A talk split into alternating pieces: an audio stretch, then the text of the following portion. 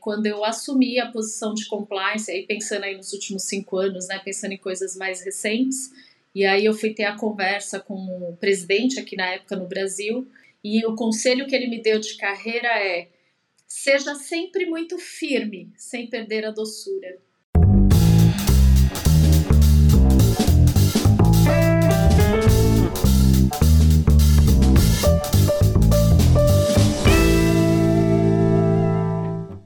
Olá, seja muito bem-vindo, muito bem-vinda ao LecCast. Eu sou Márcio Calai e o, episódio de hoje está muito especial. Nós vamos falar sobre o sucesso profissional versus a vida pessoal. E quem vai nos ajudar com esse papo de hoje é a Andrea Fernandes, que é a Chief Compliance Officer da Serasa Experience. Seja bem-vinda ao LikeCast. É um prazer ter você aqui. Oi, Kalai, boa noite. Boa noite a todos que estão, estão nos ouvindo agora.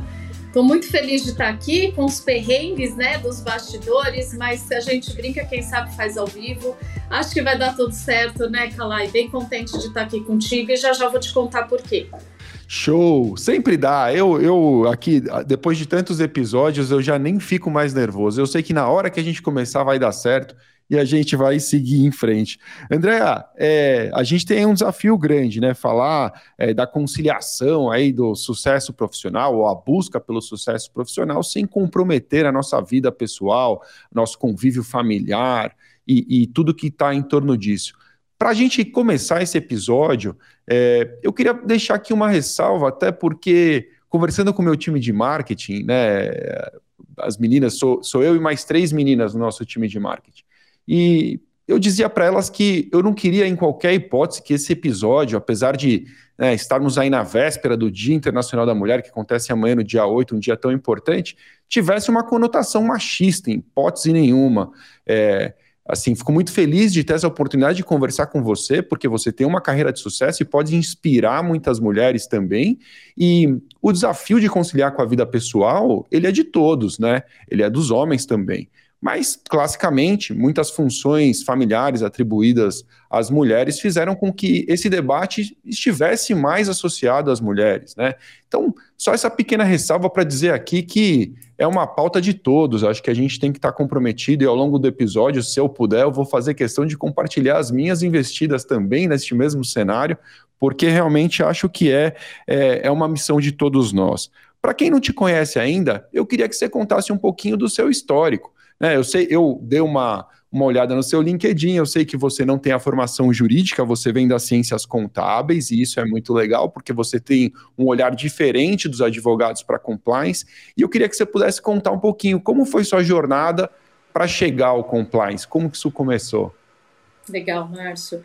Antes de começar a falar da minha jornada, vou fazer uma rápida introdução falando quem sou eu antes de compliance, né? Então, eu tenho um filho de 5 anos, o Luca, sou casada com Valmira 17, e eu costumo dizer que eu gosto de viver a vida buscando oportunidade e lição em tudo, né?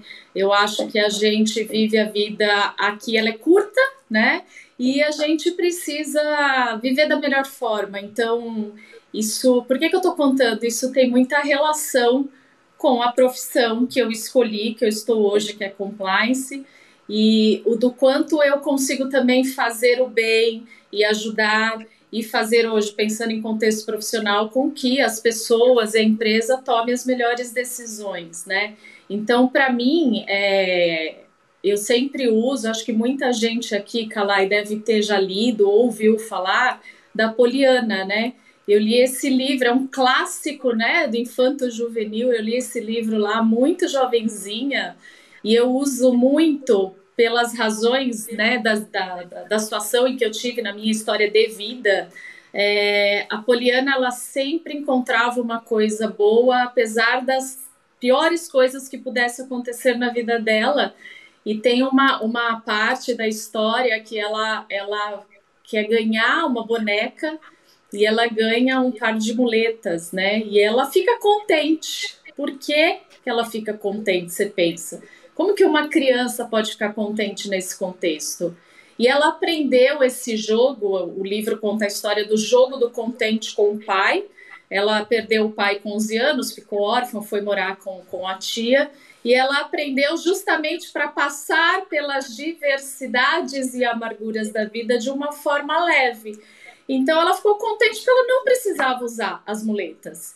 E essa passagem ela é tão marcante na minha vida porque eu passei muitos desafios na minha na minha infância, na minha adolescência. A Poliana sempre me acompanhou, não no sentido Poliana fora da realidade, aquele otimismo absurdo, mas no sentido de como é que eu posso usar isso da melhor forma, né? E aí eu uso muito uma frase, quem trabalha comigo há mais tempo sabe, Kalai, faça do limão uma limonada, que é a tradução já, né, para o mundo atual da Poliana. Então eu faço muita limonada e do ponto de vista prático eu já tomo ela sem açúcar, porque eu já acostumei tanto com a limonada que eu tomo com açúcar, sem açúcar, né? Então, contar um pouco disso tem a ver o, o entrar no mundo de compliance porque você há de convir que não é fácil, né? O mundo de compliance é um desafio constante, a gente sabe disso, e para a mulher mais ainda. Né? E a minha trajetória para compliance, ela aconteceu, e aí eu já vou começar a contar a primeira parte, a gente não teve a oportunidade de falar antes. Você não tem noção. Você sabe, só, antes de você falar, já tem gente concordando contigo aqui, só para postar aqui, ó. Amanda, a Amanda tá vendo? também o pessoal gosta. conhece, muito legal. É sensacional, gente. É, não é a Poliana que não enxerga a realidade, muito pelo contrário, eu enxergo muito a realidade, mas eu sempre brinco, gente, de tudo tem uma lição. Pior que aconteça, tem uma lição para a gente tirar, tem alguma coisa boa, né? E aí, voltando, Márcio, assim, para o mundo de compliance, a minha trajetória, eu vou começar dizendo que estar aqui hoje no LecCast é, é mais uma vitória, mais uma realização. 2015 fui aluna lá do curso da LEC, quando ainda era formação de compliance officer, né? O curso ainda tinha esse nome, eu acho que eu fui da quarta, quinta turma. É, o meu marido fez o curso da LEC ele é super fã da LEC. E ele, não, é a sua cara, você tem que fazer. Eu já estava envolvida em alguns processos regulatórios voltado para governança. E aí eu fui fazer o curso da LEC lá em 2015 e eu estou aqui no LEC Cash com o Márcio Calai. Então, assim, é uma, mega, é uma mega vitória, uma realização para mim. E eu entrei no mundo de compliance, eu acho que é, eu sempre tive essa perspectiva de eu acho que compliance existe para ajudar, para contribuir, eu me coloco dessa forma, compliance é parceiro do negócio, compliance existe para ajudar as empresas a decidirem da melhor forma, da forma correta, da forma ética, enfim. E, e, eu tive na minha trajetória, eu tô na, eu trabalho na Serasa Experian há alguns anos e eu peguei ainda o movimento quando era Serasa só, empresa nacional, fundada pelos bancos lá em 1968. Então a gente trabalhava lá com base de dados para análise de crédito. Então eu sou da época da Serasa, empresa nacional e aí eu tenho uma, uma coisa também que eu falo: cuidado com o que você deseja, que tudo que você deseja se realiza. Eu queria muito trabalhar numa multinacional, sempre quis. E, e aí a Experian comprou a Serasa em 2007. E aí estou numa multinacional, meu desejo se realizou. E aí eu passei por esse processo aí dessa fusão, dessa transição cultural e de verdade, eu, eu, eu falo, Márcio, eu estou no mesmo CNPJ apenas, mas eu já passei por diversas organizações diferentes. Para dar um pouco de contexto, eu estou no quinto presidente. Então, você pode imaginar a, a, o poder de adaptação, e adaptação não é acomodação, muito pelo contrário, é você mudar a diretriz, a trajetória. E eu tive ao longo da minha carreira, eu entrei como analista júnior, né, bem do comecinho, como todo mundo começa lá com 17 para 18 anos. E eu fui passando por algumas é, atividades técnicas, e quando eu fiz o curso de ciências contábeis, e eu tive dúvida se eu faria contábeis ou direito, porque eu sou apaixonada pela área do direito, e fui para contabilidade, e foi a melhor coisa que eu fiz, porque do ponto de vista técnico, eu trabalhei em funções técnicas, fui analista de cadastro para crédito, analista de balanço, e aí minha carreira foi tomando uma diretriz mais para liderança. Eu comecei a assumir liderança de equipe, aí virei líder, virei coordenadora, virei gerente. E aí, ao longo dos anos, eu sempre trabalhei em muitas áreas, que a gente fala de áreas operacionais, áreas de suporte.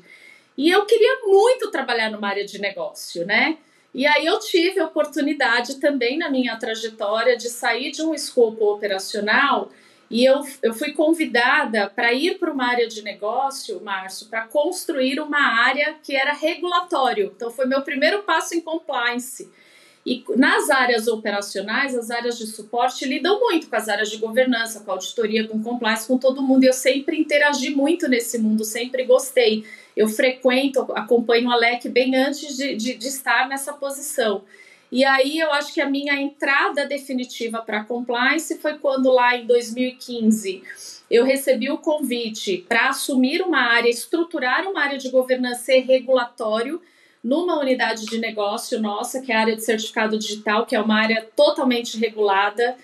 E, e, aí passei a ter interação muito mais forte com as áreas de compliance, de segurança, de riscos, né? Interação com o regulador. Eu ia todos os meses para as reuniões em Brasília e, estava tudo bem.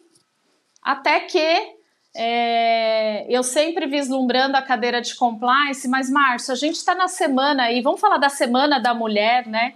A mulher sempre acha que ela não está pronta, né? Eu sempre quis atuar na área de compliance, porque eu já estava estudando para isso, e tinha uma cadeira, a cadeira de compliance estava vaga e eu estava na certificação digital há dois anos.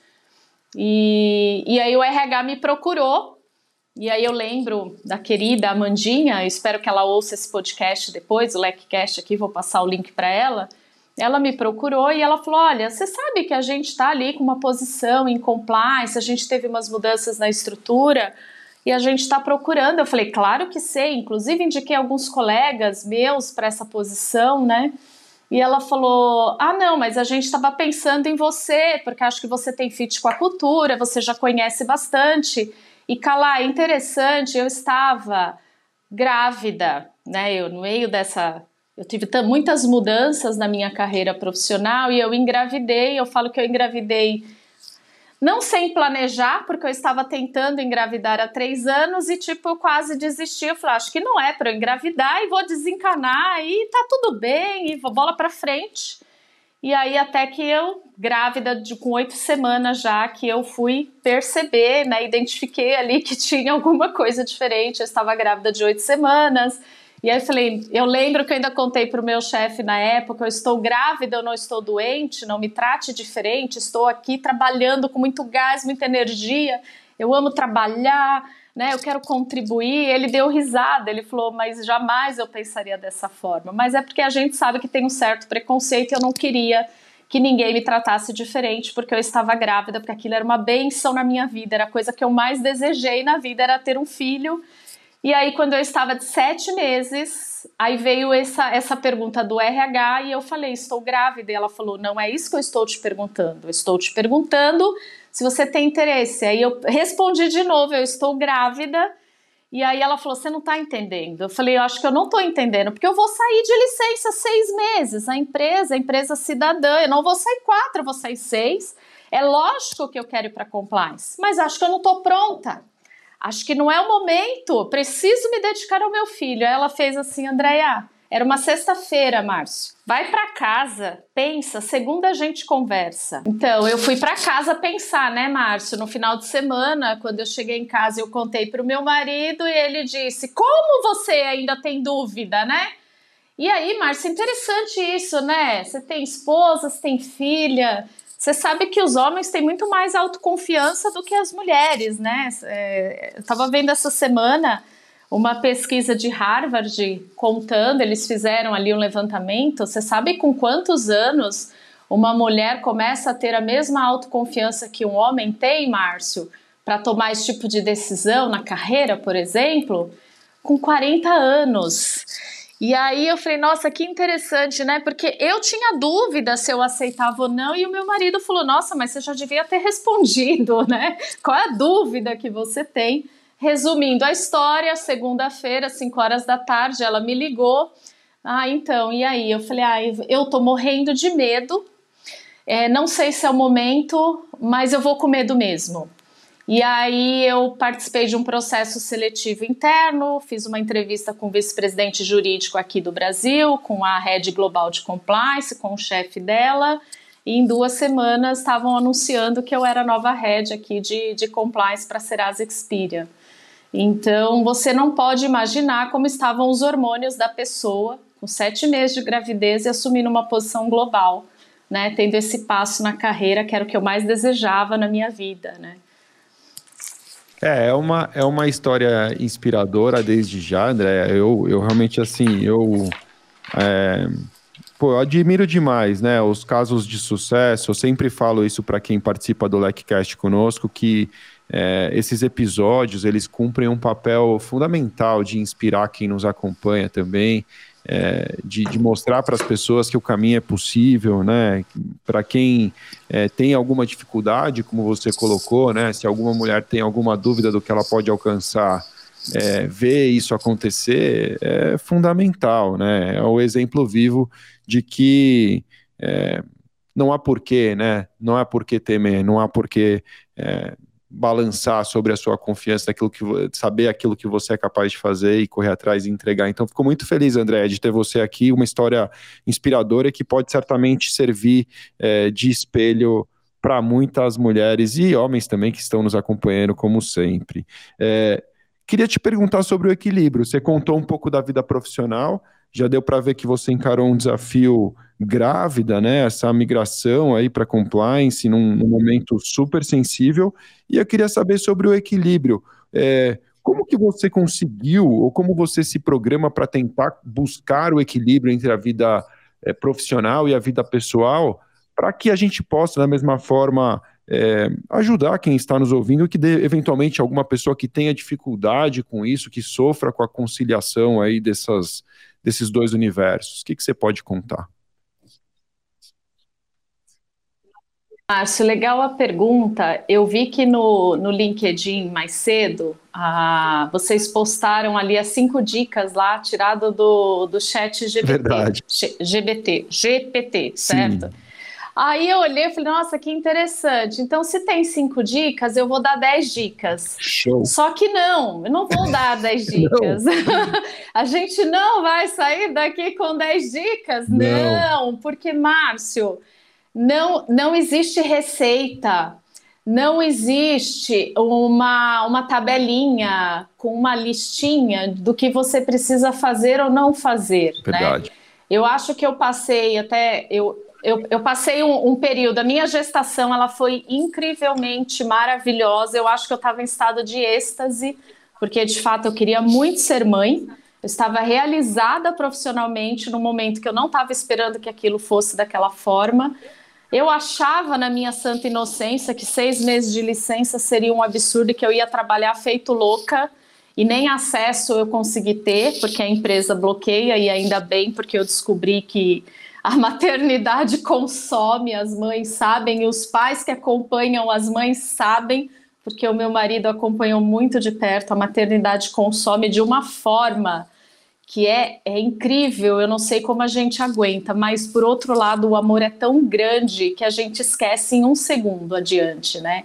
Então eu passei por um período aí de gestação e com essa mudança, com essa transição de carreira, é, bem divertido, eu diria, bastante desafiador. Mas eu vejo que o meu desafio ele tem acontecido mais nos dois últimos anos. A gente está numa numa trajetória aqui na, na companhia de fazer aquisições. E aí eu falo que eu estou aqui em compliance desde 2017, mas sabe o que é legal, Márcio? Eu continuo aprendendo. Eu não só contribuo, mas continuo aprendendo, né? A área de compliance ela permite isso, é dinâmico, a gente não consegue ficar sem se atualizar. Então, como a gente está fazendo aquisição de empresa, eu estou participando de muitos projetos de M&A, né, de, de Merger and Acquisitions, e isso tem me demandado, assim, um trabalho adicional, é, uma necessidade de buscar conhecimento que não necessariamente eu tinha. A gente está num negócio, a gente está adquirindo companhias que têm outro tipo de negócio, então não dá para se acomodar. E aí, eu diria para você, falando aqui muito abertamente, acho que algumas pessoas podem se identificar com isso, que chegou um momento, como eu gosto muito de trabalhar, e eu amo mesmo, e meu marido sabe disso, meu filho sabe disso, com cinco anos ele já sabe, eu acho que em algum momento aí eu, eu pequei com a prioridade do que era importante para mim. E aí eu passei um período aí de estresse que eu fui meio que empurrando com a barriga, como a gente diz, no sentido, não, tá tudo bem, eu só tô muito cansada, eu tô muito estressada, mas vai melhorar, é porque tem muito trabalho. E aí eu acho que eu fiz isso por um ano, né? Eu deixei aí de, de olhar um pouco mais para mim, me dedicando apenas a um lado da minha vida, que era o profissional. E eu passei por uma situação de burnout, como muita gente passou e tem passado, principalmente num pós-pandemia. Eu entrei na pandemia, meu filho estava com três anos de idade. Quem sabe, né, como é a criança com três anos de idade deve imaginar. Mas eu acho que foi um, uma consequência e um acúmulo de coisas, né, pessoais, profissionais, demanda. E Ainda bem, Márcio, que eu tive esse processo, porque agora eu acho que eu estou numa fase que eu nunca estive tão bem de reconstrução, é, de entender o que é o equilíbrio, o que é você olhar para si, o que é você priorizar. Porque se você não está bem, sua família não está e seu trabalho também não está. Então, é, por isso que eu brinquei, não tem dica, né? Tem a, a o que, que, é prioridade para você, né? Então hoje eu falo, peraí, o que, que é prioridade? Eu coloquei como prioridade só o trabalho e eu deixei algumas coisas ali, vários pratos caíram que não deveriam. E, e, e hoje eu estou no processo de terapia, eu nunca fiz terapia, sempre fui muito resistente, achava que eu não precisava, e no final das contas todos precisamos, né? É sempre importante você ter uma ajuda profissional. E aí, a, a principal dica, e que é a coisa mais natural que tem sido para mim, é dizer: gente, eu não dou conta de tudo, não, tá? A gente se ilude, Márcio, achando que a pessoa que está ali naquela posição X, nossa, ela é Mulher Maravilha. Eu já descobri que eu não sou Mulher Maravilha. Eu continuo sendo muito guerreira, como todas as mulheres e homens que cuidam das suas famílias mas a gente deixa os pratos caírem. A diferença é que agora eu, eu me vejo de uma maneira equilibrada e eu sei exatamente qual prato pode cair e qual não pode. E aquele que vai cair eu não vou sofrer, porque eu não tenho controle de tudo. Então, eu, eu diria para você que eu estou nesse processo de aprendizado contínuo. Todo dia eu estou me reconstruindo um pouco mais e, de novo, me sinto assim mais forte do que nunca depois de ter passado por este episódio. Uau! É muito legal, André. Tô assim, tô, tô acompanhando aqui e, e é o que você falou, né? eu não sou a Mulher Maravilha, mas tem gente aqui acompanhando que te acha a Mulher Maravilha mesmo aqui, ó. Mais uma mensagem da Juliana dizendo maravilhosa, sou muito fã, Juliana Trindade, sou fã, muito fã dessa mulher profissional por isso. Ah, minha querida. E, e é verdade, né? Às vezes, Obrigada, Ju, querida. Quem nos vê de fora, às vezes acha que tá sempre tudo bem, né, André? Que a gente tem aquela obrigação de brilhar e tá Exato. sempre 100%. E muito legal a sua é, coragem, né, de vir aqui realmente e contar para a gente, porque é, muita gente tem histórias de burnout. Eu já contei a minha aqui no LikeCast, eu vou poupar a nossa audiência de ouvir mais uma vez essa história, mas se procurar nos episódios, ela vai estar tá lá. E, e, e, eu acho que, e assim, eu tomei nota de algumas coisas que você falou que eu acho muito legais. Primeiro, você falou que ama trabalhar. É, pô, isso é um privilégio, né? Isso não é um problema, desde que a gente saiba o que fazer com isso, né?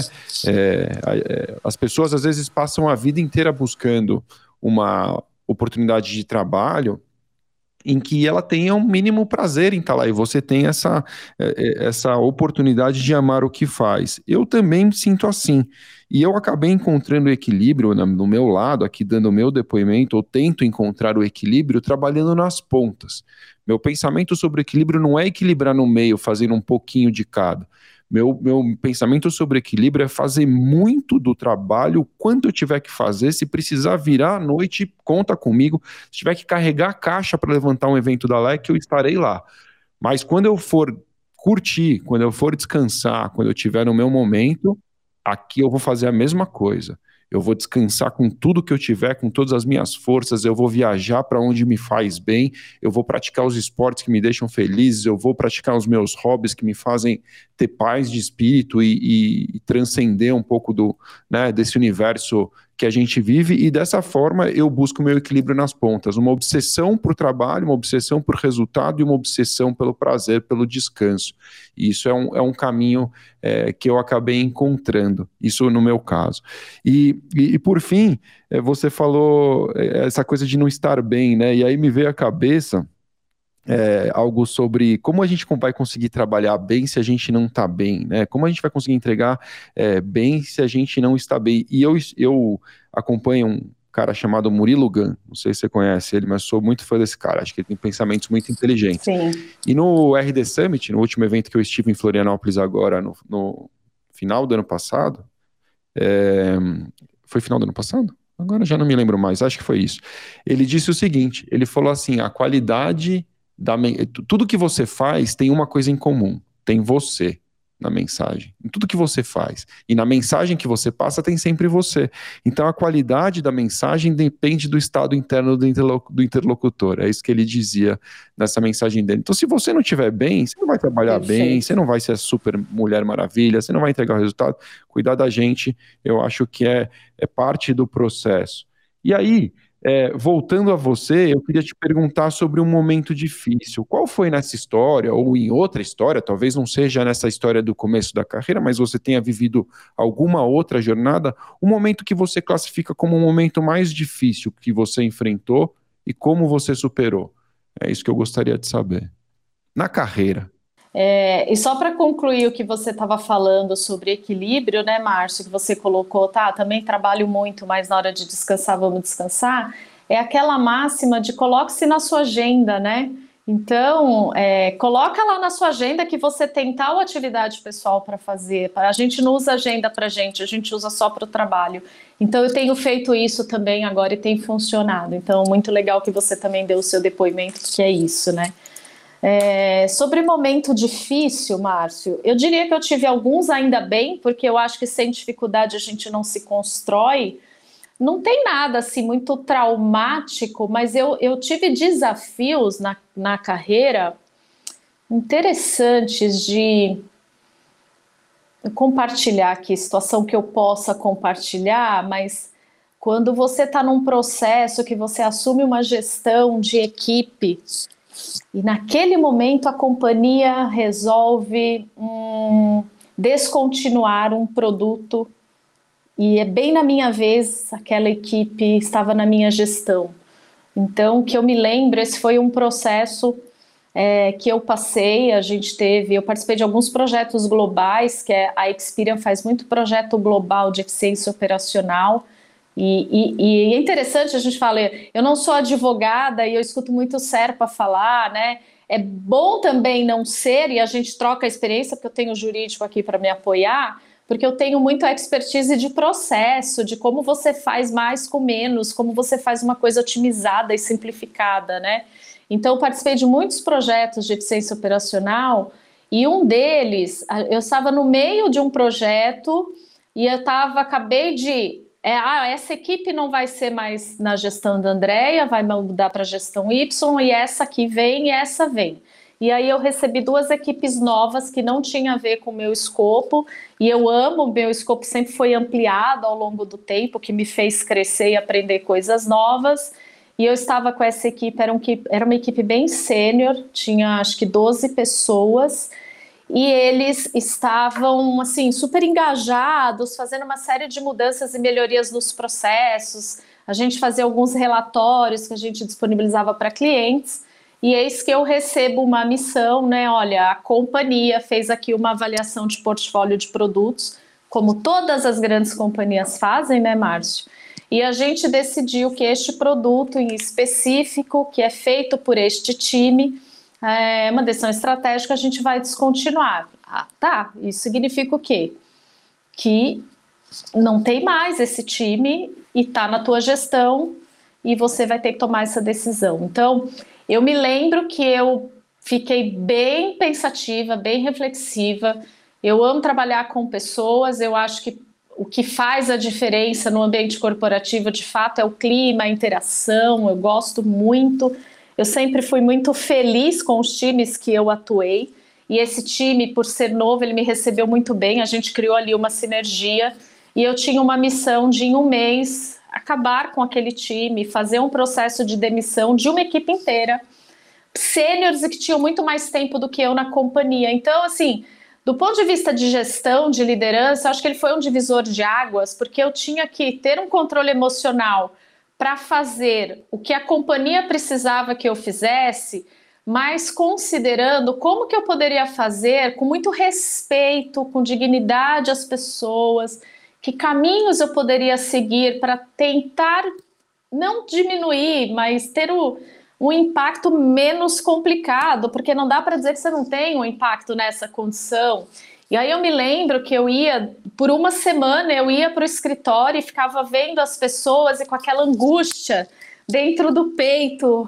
Eu vou ter que conversar, eu tenho que decidir, eles estão aqui, enfim, mas são coisas do ambiente corporativo que todo mundo passa e que eu não tinha passado naquela condição. E eu ainda brinquei, eu falei, puxa, justo na minha vez, sempre na minha vez tem uns desafios como esse de reestruturação tal.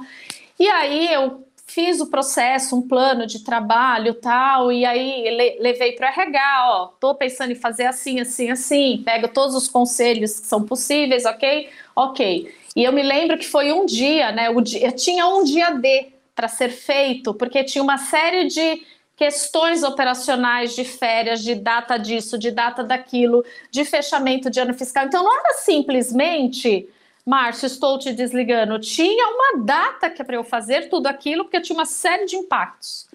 E aí era um dia que tinha um evento de liderança, eu tinha que estar no evento de liderança, mas eu tinha que cumprir aquela missão, né? E aí eu lembro, eu, eu sou cristã, rezei muito, falei, Deus me dê muita serenidade para que eu fale as melhores palavras para que essas pessoas fiquem, se sintam acolhidas. Eu sei que o momento é difícil, mas enfim, porque eu sou um ser humano antes de ser profissional e eles também eram e a gente estava trabalhando, fazendo um trabalho super legal. E aí eu cheguei, marquei uma reunião de manhã, a gente chamei todo mundo e aí eu comecei conversando, olha, a companhia tomou uma decisão. A parte boa, Márcio, a gente é muito transparente, eles acompanhavam que aquele produto não performava muito bem, já existia uma preocupação. É que eu não tinha tanto histórico porque era uma gestão nova para mim. E aí eu comuniquei que por conta daquilo, né, a equipe estava ali sendo desfeita, estariam todos ali com processo de demissão. E foram aqueles segundos, né, horríveis de silêncio, mas assim, rapidamente todo mundo levantou e vieram me abraçar e me agradecer. Então, assim, foi um alívio, porque e, e eles disseram: você era na sua vez e ainda bem que foi com você e que foi dessa forma e tá tudo bem é vida que segue, né? Não é que tá tudo bem que as pessoas saíram felizes, não.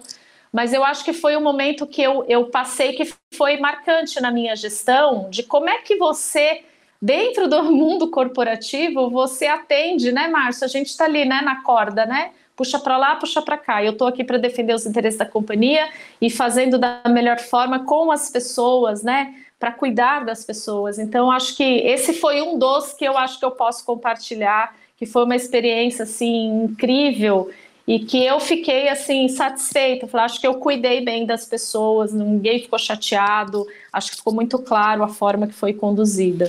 É, é, um, é uma, um momento duro, um momento inevitável muitas vezes. É, acho que todo líder vai passar por esse momento de ter que às vezes dispensar uma pessoa, uma equipe inteira, uma, uma situação é, que deve ser enfrentada e aí o que me ocorre aqui é a gente falar um pouco justamente sobre o papel da liderança nessas horas e em muitas outras, né? É, eu tenho certeza que na posição que você se encontra hoje, você, e, e, e até mesmo pelos depoimentos que estão entrando aqui nas mensagens, você é uma líder importante, né, André? Você lidera realmente é, dentro e fora da empresa, né? A gente vai chegar depois nas iniciativas que eu sei que vocês têm, o livro que foi escrito, eu quero que você conte também sobre ele no final. É, e, e esse papel de líder traz muita responsabilidade, com toda certeza. E aí eu ia te perguntar sobre isso, né? A que você atribui esse abraço no final de uma situação como essa? Você acredita que o líder também tem um papel importante em ajudar é, os seus liderados, inclusive no equilíbrio da vida profissional e pessoal? Quer dizer, qual o papel do líder, é, não apenas num momento duro como esse, mas de modo geral, como você vê a liderança, a importância da liderança na gestão é, de volume de trabalho e das pessoas que estão ao seu redor terem também uma vida saudável? Legal, Márcio. Acho que a gente tem uma, uma questão aí de, de perfis de liderança diversos, né? Mas eu, falando Andréia, líder, eu sempre fui uma líder que eu gosto de cuidar das pessoas e, e eu espero, eu tenho essa expectativa também de quem me lidera, né? E os grandes líderes que eu tive na minha vida, as referências são os líderes que foram régua alta, porque eu gosto de régua alta, né? Então o nível de exigência tem que ser alto para a gente aprender com o líder, mas que também acolhem, né? Então o que, que significa? A gente brinca, é o que bate e assopra, no sentido de na hora que tem que falar que, olha, isso aqui não tá legal, vai falar, e na hora que precisa acolher, acolher. Então eu, eu eu, acho que eu sempre, acho não, as pessoas que trabalham comigo podem dizer, eu sempre busquei é, trabalhar sempre com respeito, porque eu sempre penso que antes de ter ali na minha frente um profissional, tem uma pessoa que tem uma história, que tem uma vida, que tem lá seus desafios. E, e eu acho que a maturidade também, né? Eu me vejo hoje líder e ve... eu fui líder muito nova. É, eu fui líder bem novinha, já com 10 anos, e olho para hoje eu falo, eu estou muito mais madura, porque eu acho que a maturidade né, traz para a gente aí um pouco mais de, de consistência, de coerência. Então eu vejo que o meu julgamento diminui a cada dia, é um desafio.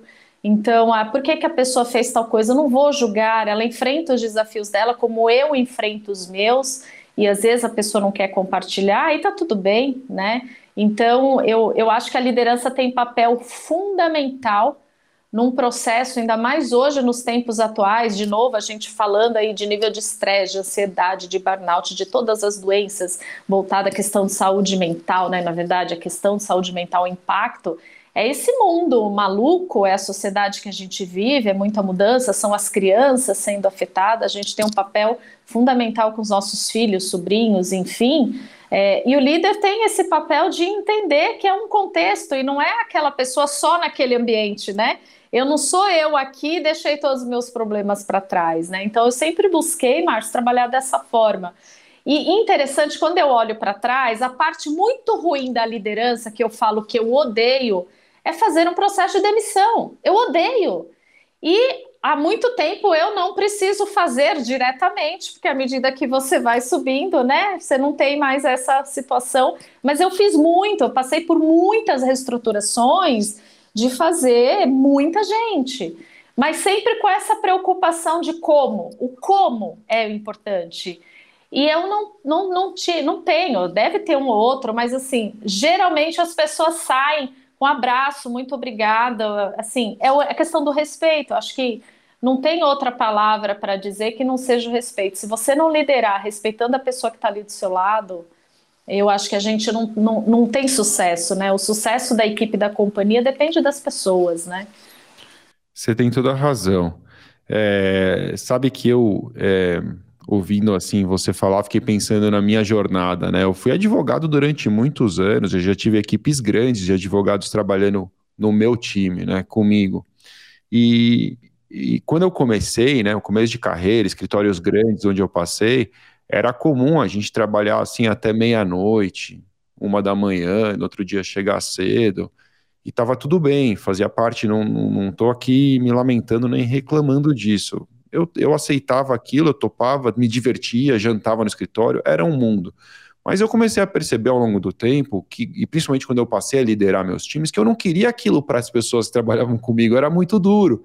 Então, é, eu comecei a criar uma prática, e isso vem comigo até hoje. Não que a gente não possa, de repente, ter um trabalho extraordinário e até mais tarde. É claro que isso pode acontecer. Mas, via de regra, eu criei um hábito, quando eu advogava, principalmente porque isso era muito comum, de chegar no escritório e perguntar para as pessoas o que, que você está fazendo agora que você não pode fazer amanhã de manhã. Principalmente quando você trabalha com advocacia de contencioso, quando era meu caso, que o, pra, o, protocolo já foi, né? O protocolo na minha, na minha época era seis da tarde. Hoje o protocolo acho que é até meia-noite, né? O protocolo é digital. Mas o, você protocolou o que você tinha para fazer até seis da tarde, você protocolou. Você não protocolou, nada vai acontecer entre agora e as oito, às nove horas da manhã de amanhã. Vai para casa. Então, é, eu já fiz isso muitas vezes porque eu me preocupava com isso. Eu pensava assim: meu time tem que estar tá descansado, porque a hora que estourar alguma coisa, a gente tem que estar tá pronto, a gente não pode estar tá esgotado, a gente tem que ter margem para queimar. Então, eu, eu, concordo com você, eu acho que tem que ser uma preocupação, esse cuidado, esse carinho com, com o time. E sobre o processo de demissão, sempre vai ser duro, nunca vai ser fácil. Acho que quanto mais transparência e mais respeito às pessoas, e, e mais do que isso, é, eu acho que o momento da demissão, às vezes, é uma oportunidade que você tem que dar para a pessoa que está indo embora, de crescer também. Você vai crescer muito, você vai aprender com aquela situação, você vai é, evoluir como pessoa, né, pelo respeito. É uma oportunidade que, que você tem é, para realmente ser transparente. Né? Eu acho que o momento da demissão não é um momento é, de esconder os problemas, ou de fingir que estava tudo bem, ou de eventualmente é, querer fazer parecer que a situação é melhor do que ela, do que ela era. Você tocou na palavra sucesso. Aí vem a próxima pergunta que eu tenho para você. Na sua opinião, eu queria que você classificasse o que é sucesso na vida profissional e o que é sucesso na vida pessoal. Eu acho que sucesso na vida profissional, Márcio, é você é, sentir que o teu trabalho ele tem valor, que você contribui, que, a, que você enxerga o que, que aquilo faz de diferente para as pessoas, para as áreas, que você é, de fato faz a diferença, né? É, que é algo relevante. Eu sempre falo isso. Se você está fazendo alguma coisa que você não sabe o que acontece com aquilo, é porque você está fazendo é bobagem. Então, reveja. E eu que trabalhei muitos anos com áreas operacionais, eu sempre usei essa máxima. Por que, que a gente faz isso? Por que, que eu mando isso para tal lugar? O que, que a pessoa faz com essa informação? Então, eu sempre fui muito questionadora, o porquê, porquê, porquê. E hoje eu consigo enxergar claramente a importância do, do meu trabalho, do trabalho do meu time, né? Então, para mim, o sucesso é enxergar o propósito, e o propósito para mim é o quanto eu ajudo. Então, no, na minha carreira, para mim, o sucesso profissional é eu encontrar o propósito nas ações que eu tenho aqui no meu dia a dia.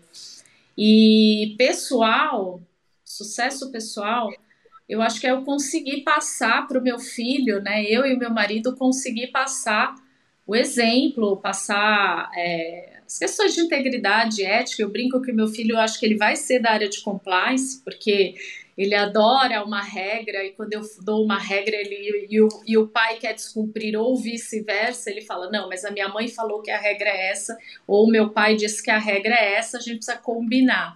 Então, eu acho que o sucesso é, é, é ver o quanto a gente está conseguindo construir também uma criança, um ser humano melhor para a gente deixar, né? Eu acho que é isso, transferir os valores.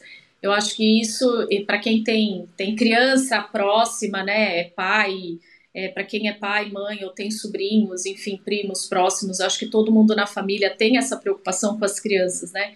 Então, para mim, é conseguir enxergar a, o resultado, as falas, as ações, falar, tá funcionando, ele tá aprendendo, né? Então, uma vez a gente foi no parque e aí tava escrito lá não pode dar comida para os peixes, né? Mesmo que não, ter, não tenha ninguém olhando. Então ele já sabe.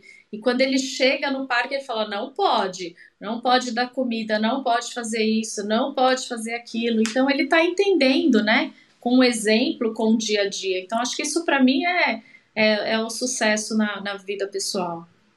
Eu, eu, concordo plenamente com você, acho que você tem toda a razão. A gente ter propósito no nosso trabalho e ver o efeito do nosso trabalho é muito gratificante. Eu poder estar aqui no LecCast me traz muito prazer, porque é, os feedbacks que a gente recebe, né, é, uma hora de, do nosso tempo que pode gerar uma transformação numa vida para sempre, porque move as pessoas, e isso é muito, muito legal, né? A gente saber que trazer essas informações aqui faz com que as pessoas tenham um pouco de às vezes de entretenimento, às vezes de inspiração, às vezes de um conhecimento mesmo que ela não tinha e ela passa a ter por conta de um podcast. Então, é um exemplo só, mas de coisas que realmente eu, eu não podia concordar é, menos contigo, né? A chance de poder transformar e fazendo o que a gente ama, aquilo que a gente gosta, eu acho que tem tudo a ver com sucesso profissional. O sucesso pessoal, eu gosto, eu gosto de pensar que sucesso pessoal é você ter tempo para fazer aquilo que te faz feliz de verdade. Eu, eu vejo que o tempo é o bem mais valioso que a gente tem, não tenho a menor dúvida disso. E, e isso envolve, sem dúvida nenhuma, tempo para cuidar dos nossos filhos, né? Hoje eu tenho o prazer de poder levar e buscar minha filha na escola. Para muita gente isso é um problema. Não porque não queira encontrar com os filhos, mas porque não tem, porque é uma correria maluca, tem que sair do escritório do outro lado da cidade, cruzar São Paulo para poder é, estar com o filho na hora do almoço. Não, mas a escola da minha filha fica a exatos seis minutos da porta da minha casa. Então eu posso fazer isso, eu me sinto um privilegiado, acho que isso para mim é sucesso na vida pessoal. É, queria te perguntar uma coisa que, que eu acho que acaba também servindo muitas vezes para outras pessoas também. Você consegue se lembrar de algum conselho que você recebeu na sua carreira e que foi assim muito importante para você? Te deram um conselho que transformou a sua jornada e que você pudesse compartilhar também esse mesmo conselho com a nossa audiência? O que, que foi? A primeira coisa que me ocorre é, quando eu assumi a posição de compliance, aí pensando aí nos últimos cinco anos, né, pensando em coisas mais recentes, e aí eu fui ter a conversa com o presidente aqui na época no Brasil, e, e muito nessa linha, né, o que, que você tem para me dizer, né, que, que você, quais são suas diretrizes, quais os conselhos que você me dá, eu sei que eu vou ficar fora seis meses, e eu lembro que ele me deu um conforto muito grande no sentido de, Andréia, quando você voltar ao trabalho está aqui, vai ter muita coisa para fazer, fique tranquila, vá cuidar do seu filho. Então, além de ter sentido esse acolhimento para quem estava grávida, com uma posição nova, ia sair de licença, aquilo para mim não tinha preço. E o conselho que ele me deu de carreira é: seja sempre muito firme, sem perder a doçura. E eu anotei essa frase, né? E principalmente na cadeira de compliance que eu ocupo hoje, e eu sempre volto, tá lá o nome dele, né? Quando ele me falou, ele falou: é isso, é, você tem que ser firme, se é para ser feito, tem que ser feito, mas nunca perca a doçura, porque é a história do como, né, Márcio? Como? Como é que você faz aquilo? E eu levo isso até hoje. Eu acho que eu sou eu procuro, né? Acho que não sou perfeita, acho que tá todo mundo aí buscando sempre a sua excelência todos os dias, mas eu sempre lembro disso. Como é que eu mantenho a minha firmeza, mas com a doçura? É um desafio, não é fácil. Mas foi um, um super conselho que, que eu lembro sempre. É muito legal, porque no fundo a gente está falando de lidar, em muitos cenários, lidar Total. com conflitos, né? Porque a gente vai lidar com conflitos no ambiente corporativo profissional de compliance, não tem como fugir Exato. das conversas duras. Se você não quer ter conversas duras, eu vou te dar um Exato. conselho: procure outro rumo. Compliance é para quem está disposto a ter conversas difíceis. E isso não é necessariamente. É, sinônimo de dizer que vai haver briga, né? Ou que vai haver Exato. deselegância, gritaria. Essa doçura vem muito a calhar nesse ambiente onde a gente prega, muitas vezes aqui, inclusive no LikeCast, a diplomacia. É quer dizer, o profissional de compliance conquista muitas vezes a transformação é, por outras vias, que não o embate, né? O embate é, dificilmente vai mudar a, a, opinião da pessoa que está ali contigo, você vai ter que contornar, é, e realmente não é fácil, não é simples, mas eu adorei esse conselho, eu acho que tem muito a ver, fala alto, com a nossa audiência e, e, eu tenho certeza que muita gente vai se espelhar nele Ô, Márcio, também. Posso, posso só falar só mais aqui, um que eu me lembrei diga. agora de um outro chefe muito querido. Claro que deve falar. a gente tem mais alguns muito, minutinhos né? de banda. É, a gente diga. passou, eu acho que pela história aqui, em Expire, Adquire, a gente passou muitas transformações. E eu lembro que um momento da vida lá na, na nossa, nas nossas reestruturações a gente estava conversando e eu, assim, meio preocupada com algumas decisões que a gente tinha que tomar e aquela coisa de que não, eu tenho que fazer, deixa comigo e não sei o que, era muita coisa, eu não dava conta já lá atrás, né? Mas eu sempre achava que eu tinha que dar conta. E aí a frase que eu também tenho escrita, dimensione o risco de estourar. Eu não era da área de compliance, mas já usava, já entendia. Dimensione o risco de estourar, que é a história de que qual pratinho vai cair. Né? E hoje é assim, gente, tem pratinho que vai cair. Vai cair na tua casa, vai cair no trabalho, vai cair, você esqueceu alguma coisa que seu filho tinha que mandar para a escola, você não viu, pede alguém para te ajudar. Então é dimensionar o risco de estourar. E ele falou, e eu falo, nossa, isso nunca funcionou tanto, ainda mais hoje, né?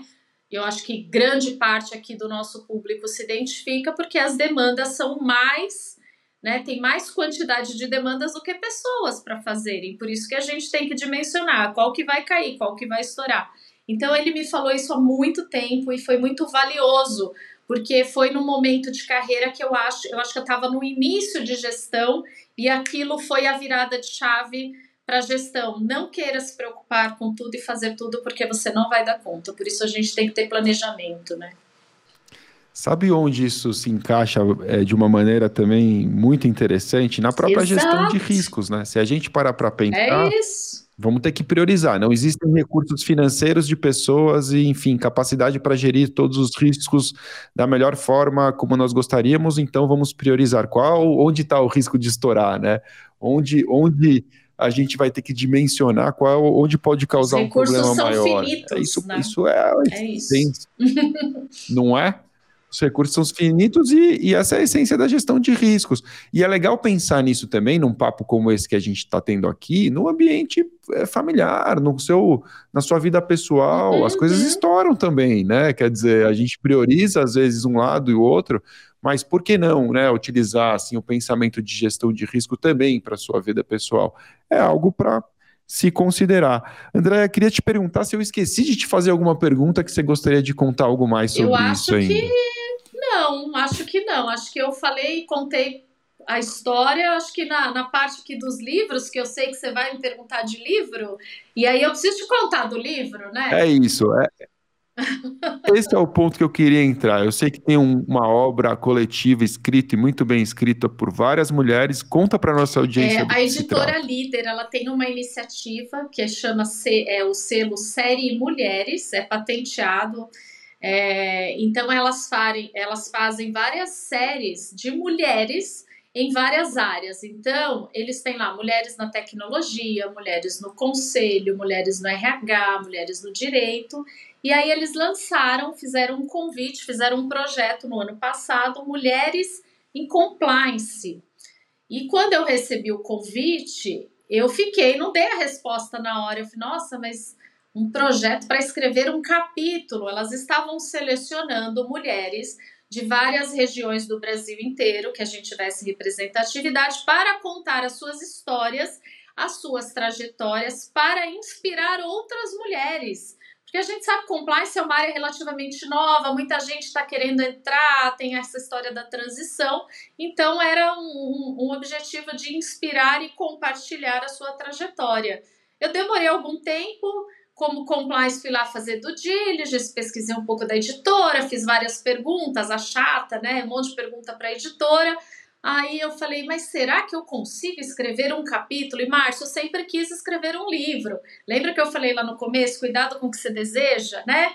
É, eu sempre quis escrever. Começou pelo convite de um capítulo. Esse livro foi lançado em novembro aqui em São Paulo. Nós temos ali no volume 1, são 33 histórias de mulheres incríveis. A minha história está ali no livro. Então agora o pessoal brinca, agora está público.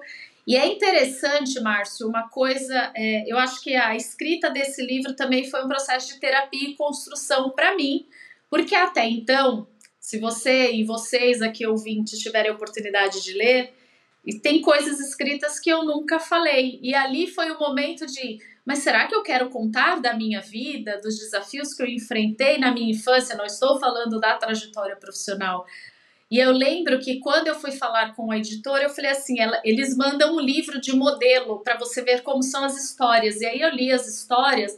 Ah, eu nasci na família XPTO, o meu pai é não sei o quê. No... Então, histórias lindas, super bacanas, né? E eu fiquei preocupada, Márcia. Aí eu falei com a editora, eu falei, eu tô preocupada porque eu não tenho uma história assim. Qual o adjetivo? Uma história normal, né, para contar, eu tenho desafios diferentes. E aí? Ela falou: é esse é o objetivo do livro. Cada uma, com a tua história, com a tua essência, vai compartilhar aqui o que enfrentou. E aí eu respirei fundo, como a gente fez aqui no início, né? Vamos respirar, porque no, no bastidor a gente teve uns perrengues. E eu falei: tá bom, vou escrever. E aí foi incrível, porque eu escrevi tanto que o meu desafio foi resumir, porque tinha uma limitação. E aí eu por isso que eu falei, é um processo de terapia, porque eu comecei a enxergar o quanto de valor os meus desafios e a minha história me traz e me fortaleceram ao longo de tantos anos e que, por incrível que pareça, até então eu tinha certo receio de colocar, né? Porque as pessoas me viam daquela forma, assim, parece que eu tô aqui porque eu nasci assim, porque eu cheguei aqui, tá tudo bem, né? E aí no livro eu, eu coloco um pouco da vulnerabilidade, dos desafios. Então, escrever esse livro foi um marco também para mim. Foi no momento pós-burnout, que eu estava já no processo de terapia e que foi sensacional. E a novidade é que tem o volume 2 aí chegando, 2023, né? E eu fui convidada, Uau. e claro que agora eu que aceitei, legal. né? E então esse livro é série Mulheres, a Andrea Roma, que é a CEO da editora, ela faz um trabalho sensacional e, e ela faz um, um, uma ligação com a gente também, parece uma terapia, né? E eu contei para ela, então ela tem um interesse genuíno pelas histórias, ela aconselha, ela orienta, ela ouve. E é incrível como as mulheres saem fortalecidas do, desse processo de escrever o capítulo de um livro, a gente tem um evento para as coautoras, depois tem um lançamento, então é foi maravilhoso. Eu, eu fiquei muito feliz com o convite. Para encontrarem o livro, eu ia te pedir para repetir como se encontra o, título é, e editora. Mulheres Compliance na Prática, eu até postei, se você quiser eu posso te mandar, tem um link, a gente, cada coautora tem um link com um código para as pessoas comprarem também. A gente pode postar aqui depois. É. A gente deixa no, a gente deixa é. no, no episódio, claro, pode Mulheres mandar aqui. Gente... Então, prática, Mulheres Compliance na tá? Prática. Editora. Volume 1, editora. É... Nossa, agora você me pegou. Eu falei Andréia Roma, é, editora Você acabou líder. de falar. É, editora líder editora e a líder. Andréia Roma editora. é a CEO da editora. É isso. Muito legal. Tem alguma outra leitura que você gostaria de recomendar? Tem, você pensou em algo mais sim. que você acha eu, que eu tem a ver com Eu recomendaria a releitura da Poliana. Eu tenho ele, que é um livro pequeno que eu comprei depois de alguns anos e a releitura com essa visão de olhar o lado positivo das coisas, eu acho que vale a pena, porque eu faço a releitura dele sempre nos momentos assim mais necessários.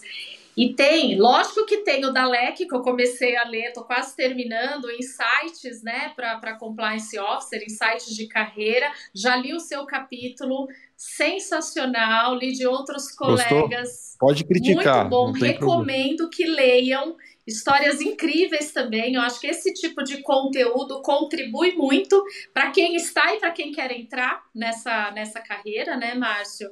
Então, recomendo de verdade. Sem dúvida. Sem e um outro livro que eu gosto muito é aquele Outliers, que é o Fora de Série, que é do Malcolm Gladwell. É, e ele é muito interessante porque é, eu até fiz umas anotações aqui, porque eu já li bastante esse livro, eu uso ele muito como referência ele desconstrói algumas coisas porque a gente acha que as pessoas nascem geniais e são fora de série, né? E ele traz alguns estudos, insights para desconstruir coisas. Ele fala muito ali de a saúde não necessariamente é a saúde que resulta numa vida saudável. Eles fazem um estudo numa cidade nos Estados Unidos. É, o nome da cidade é Roseto, que os moradores daquela cidade eles tinham é, um, um, senso de comunidade tão grande que isso impactava positivamente na saúde. E aí ele começa a, a mostrar o, o que tem um contexto por trás das coisas.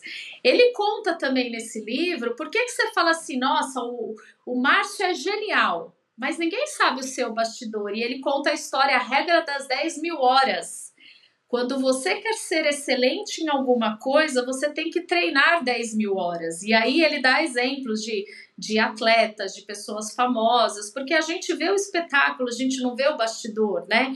Então, se você quer ser bom em alguma coisa, lembra da teoria das 10 mil horas, porque precisa de muito esforço e dedicação, né? Tem que estudar muito, tem que se dedicar para ser bem, para ser bom naquilo.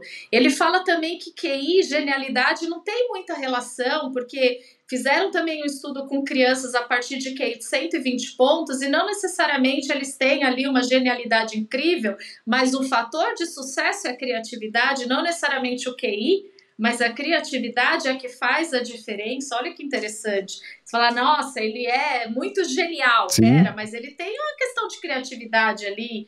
E aí ele traz também como você cria seu filho. E esse, pra gente que tem filho, você tem filha também, né, é, é, toca.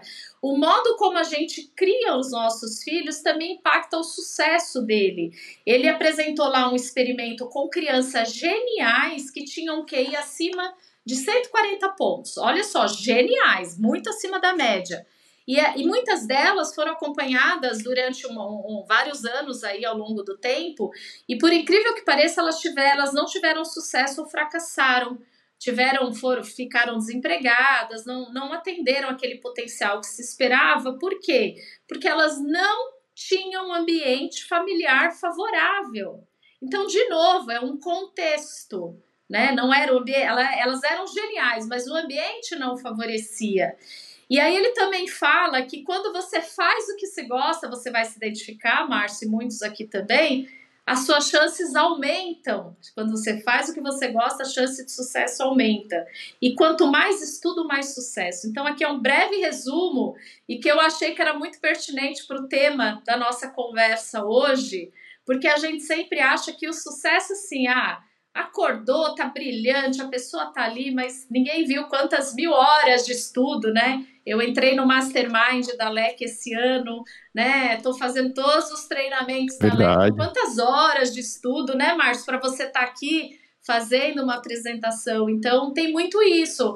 É um contexto. Então, eu, eu, eu uso muito esse livro porque eu acredito que o segredo do sucesso, assim, é um contexto e eu falo, tem, a, tem o ambiente, tem a questão ambiente e sorte, e eu me considero uma pessoa de sorte, mas tenho preparo, né? A sorte encontra aquela que tá, a pessoa que está preparada, né? E eu acho que o livro traz um pouco desse tipo de insight também.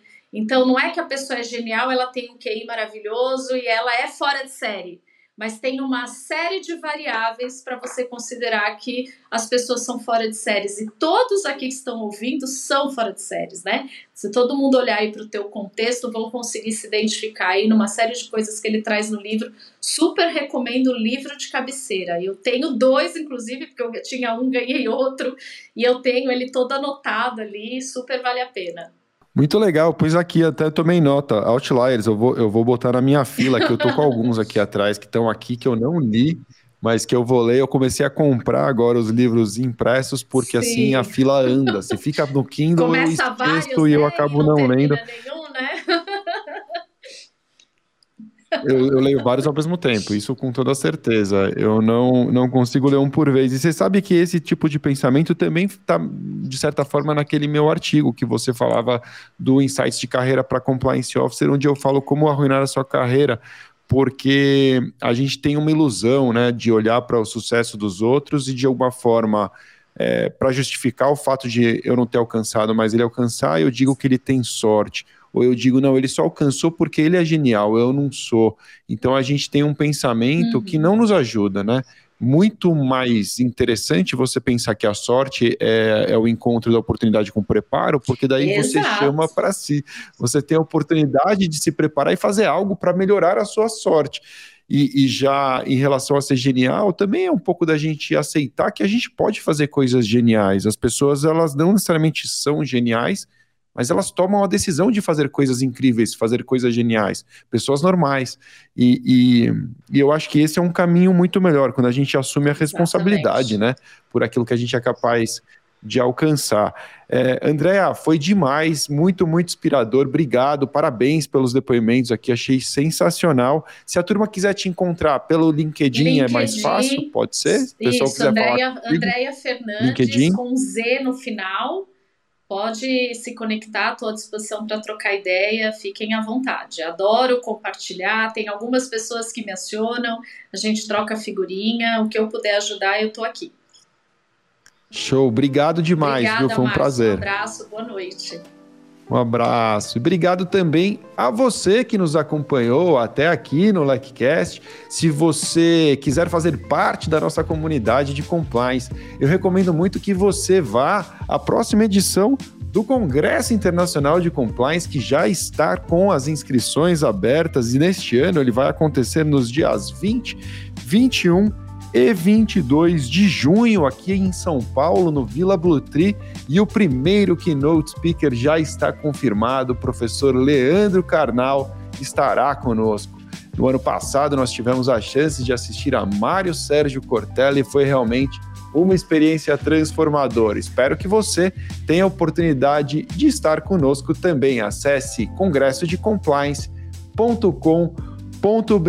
E se você quiser saber mais sobre compliance ler os nossos conteúdos no blog, acesse lec.lec.com.br.